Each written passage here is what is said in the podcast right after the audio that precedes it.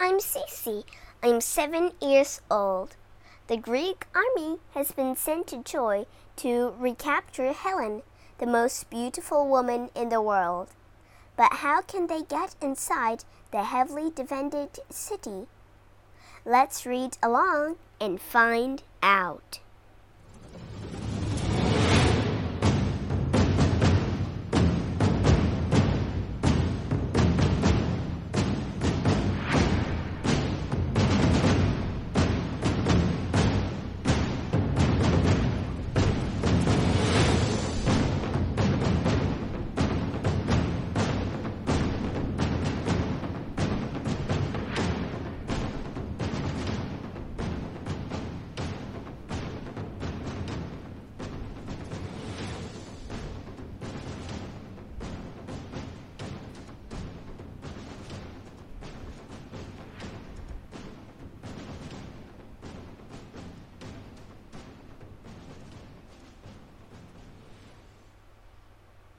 The Wooden Horse.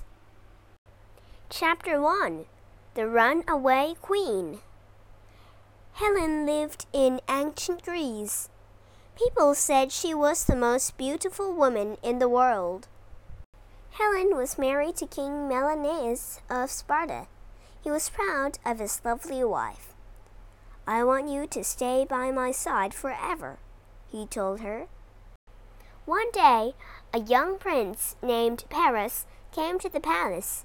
He was from the city of Troy, across the Aegean Sea. When Paris met Helen, he fell madly in love. Come back to Troy with me, he begged. Helen had fallen for Paris too, so she agreed to go with him. Menelaus was furious when he found out what had happened. Paris will pay for this. I don't care how long it takes, he roared. I'll get Helen back. Chapter 2 The Trojan War. All the kings of Greece agreed to help bring Helen home. Only Odysseus, king of Ithaca, didn't want to be away fighting. But the others persuaded him. The next morning, Menelaus and the other kings set sail with their army. Hundreds of ships crossed the sea to Troy. Many days later, the Greek ships reached land. The soldiers waded ashore and stormed up to the city. Get along there, huh? Now all we have to do is get inside, said Odysseus, who wanted to get home quickly but Troy was well defended. Time and again the Greeks attacked, but however hard they tried, they couldn't break in. Little did they know just how long the war was set to last. Over ten long years, a thousand ships brought more soldiers to Troy. But the Trojans remained trapped in their city, and the Greeks were still stuck outside. Both sides had lost many men. By now, the Greeks were beginning to give up hope. We'll never get in. It's impossible. Then Odysseus had an idea. It's pretty wild, he thought, but it might just work. Chapter 3 A Big Idea The other Greek kings agreed to the plan the first stage was to cut out lots of trees. The Greek soldiers sawed the trees into planks. Then they joined planks together. Piece by piece, Odysseus' idea slowly took shape. After a week's hard work, the Greek army had built a mighty, magnificent wooden horse. Odysseus admired the man's efforts. Now, to put my plan into action, he said. Chapter 4 Under Cover That night, the Greeks pulled the horse to the city gates. Quietly now. They opened a small door in the horse's belly. Odysseus and some of his guards climbed inside. One soldier named Sinon hid nearby.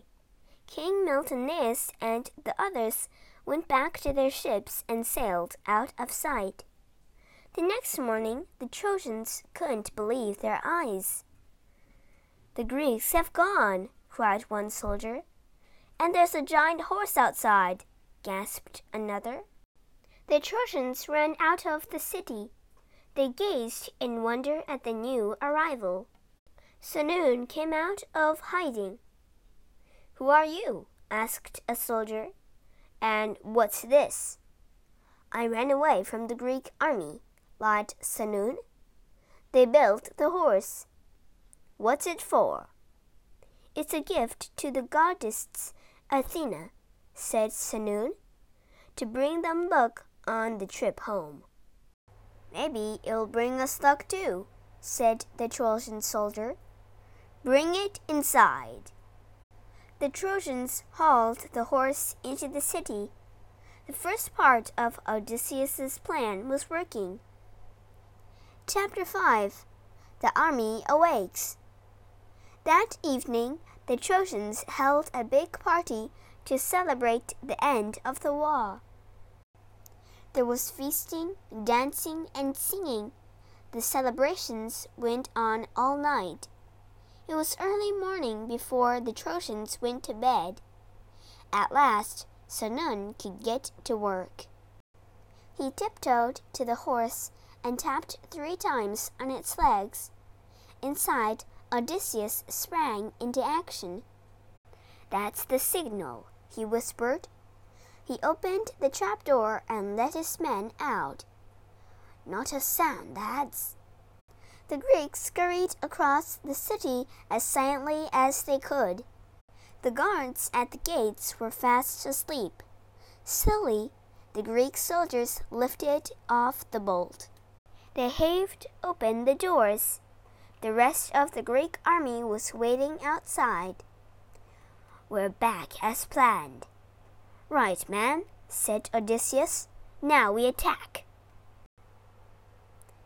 Chapter 6 The Final Battle The Greek kings and their army stormed into Troy.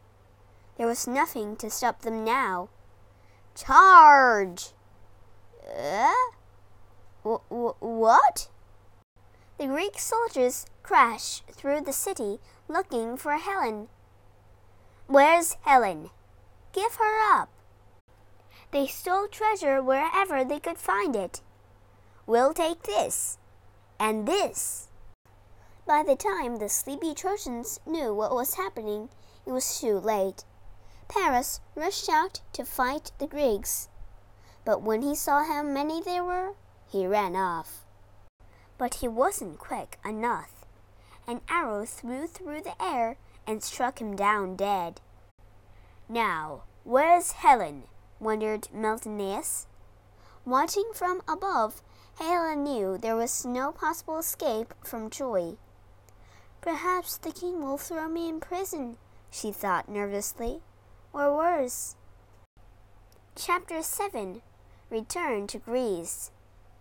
It wasn't long before Helen was captured and brought before her husband. Menelaus had been angry with his wife for ten years, but when he saw her beautiful face, his anger vanished in a second. At last, sighed Menelaus, our mission is over. The Greeks took Helen and the Trojan treasure back to their ships and headed for home. Helen may not have wanted to go back to Greece but she had no choice. Menelaus was finally back with his queen, whose beauty launched a thousand ships.